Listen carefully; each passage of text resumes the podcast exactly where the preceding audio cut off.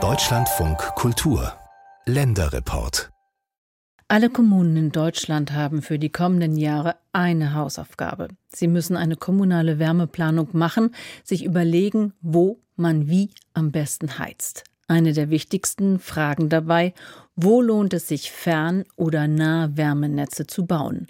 Nicht überall, wo sich das Bürger vielleicht wünschen.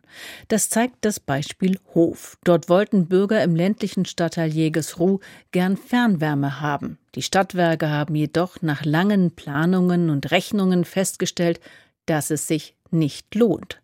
Anders sieht es in der Innenstadt aus. Lorenz Storch. Der Ortsteil Jägersruh gehört zur Stadt Hof. Ein paar Häuser entlang der Durchgangsstraße und etwas abseits davon ein einige Jahrzehnte altes Wohngebiet mit Einfamilienhäusern. Hier schien es erstmal ideal zu laufen mit der Fernwärme. Vor drei Jahren, als Hof ein kommunales Klimaschutzkonzept aufgestellt hat, fanden sich in Jägersruh Bürgerinnen und Bürger, die von sich aus etwas ändern wollten an ihrer Art zu heizen.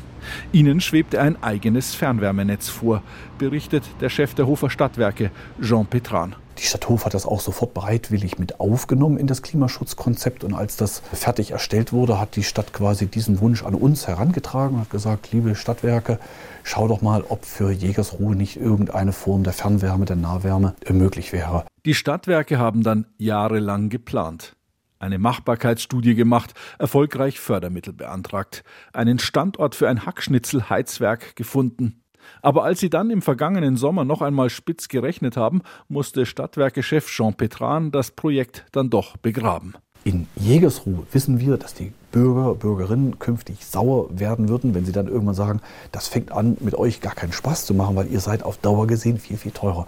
Und deswegen bieten wir diese Wärmelösung in Jägersruhe nicht an. Der Grund? Jägersruh ist praktisch reines Wohngebiet. Es gibt kein Schwimmbad, keine Schule und kein Unternehmen, das als Ankerkunde schon mal eine große Menge Wärme abnehmen würde. Nur 300 Einfamilienhäuser, und von denen wollte sich derzeit nicht einmal die Hälfte anschließen lassen. Zum Beispiel, weil es die alte Heizung noch tut. So lohnt es sich weder für die Bürgerinnen und Bürger noch für die Stadtwerke, weil pro abgesetzter Kilowattstunde Wärme zu viel Leitung gebaut werden müsste.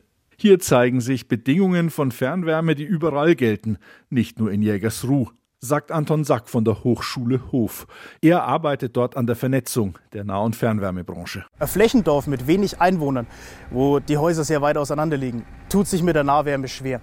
Aber Quartiere wie Neubaugebiete oder bereits Bestand, der eng besiedelt ist, der kann mit Wärmenetzen sehr viel anfangen. Ob das dann in einer Kleinstadt ist oder in einer größeren Stadt, das muss immer vor Ort betrachtet werden. Aber je enger die Gebäude zusammenliegen, desto eher kann man ein Wärmenetz dort betreiben. Außerdem kommt es entscheidend darauf an, wie hoch der Anteil der Haushalte ist, der bei der Fernwärme mitmacht. Wenn alle dabei sind, funktioniert es auch bei weniger dichter Bebauung. Entscheidend ist der Abstand von einem versorgten Gebäude zum nächsten. Wenn ich eine Straße vom Anfang bis zum Ende erschließen muss und unterwegs schließen sich alle an, rechnet sich das natürlich besser als nur der erste und nur der letzte. Neben der Zusammensetzung der Wärmeabnehmer spielt auch die Versorgungsseite eine große Rolle, also wo die Wärme herkommt. Auch hier gibt es Faktoren, die ein Fernwärmenetz wirtschaftlicher machen. Natürlich vorhandene Quellen, das heißt Biogasbauern, vorhandene Heizwerke oder ähnliches, bei denen man Abwärme ähm, zurückgewinnen kann. Also auch Industrieunternehmen können da die Chance nutzen und ihre Abwärme auskoppeln und ein Wärmenetz damit speisen. Auch das fehlt in Jägersruh, was aber natürlich noch kein K.O.-Kriterium ist, betont Fernwärmeexperte Sack. Es gibt viele Möglichkeiten, in so ein System Wärme einzuspeisen. Gerade im ländlichen Bereich sehr klassische Systeme auf Holzhackschnitzelbasis, Pelletbasis oder ähnlichem. Und in Neubaugebieten dann tatsächlich eher die Wärmepumpe oder die Geothermie oder Solarthermie im Feld, wenn Fläche vorhanden ist. Nur wenn man extra Hackschnitzel kaufen muss, wie bei dem Dorf im Hofer Stadtgebiet, ist das ein Kostenfaktor der eingeht in die Berechnung, zu welchem Preis die Kilowattstunde Fernwärme im Endeffekt dann angeboten werden kann. In Jägersruh wäre es zu teuer geworden, so das Ergebnis. Die Hauseigentümer kommen mit eigenen Wärmepumpen günstiger weg. Für andere Bereiche im Stadtgebiet sieht das jedoch anders aus. Am entgegengesetzten Ende Hofs in einer Montagehalle des Pumpenherstellers Vilo. Hier werden Anlagen für Wasserwerke und die Kanalisation hergestellt. Die Fabrik braucht jede Menge Wärme, zum Beispiel in der Lackiererei. Bisher kam die aus alten Ölheizkesseln. Das wollte die Firma möglichst schnell ändern, sagt Standortleiter Thomas Lang.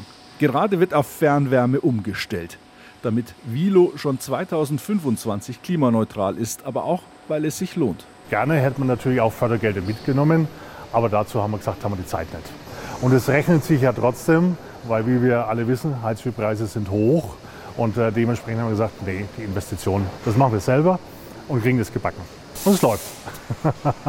Dass es so schnell läuft, liegt zwar einerseits an den flotteren Entscheidungsstrukturen eines Unternehmens im Vergleich zur öffentlichen Hand, aber vor allem auch an den günstigen Umständen.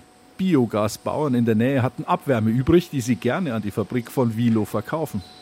Bei Vilo selbst fallen Holzabfälle an, die zusätzlich zur Wärmegewinnung verbrannt werden können. Und für die nötige Wärmeleitung müssen kaum Straßen aufgerissen werden, was auch teuer wäre.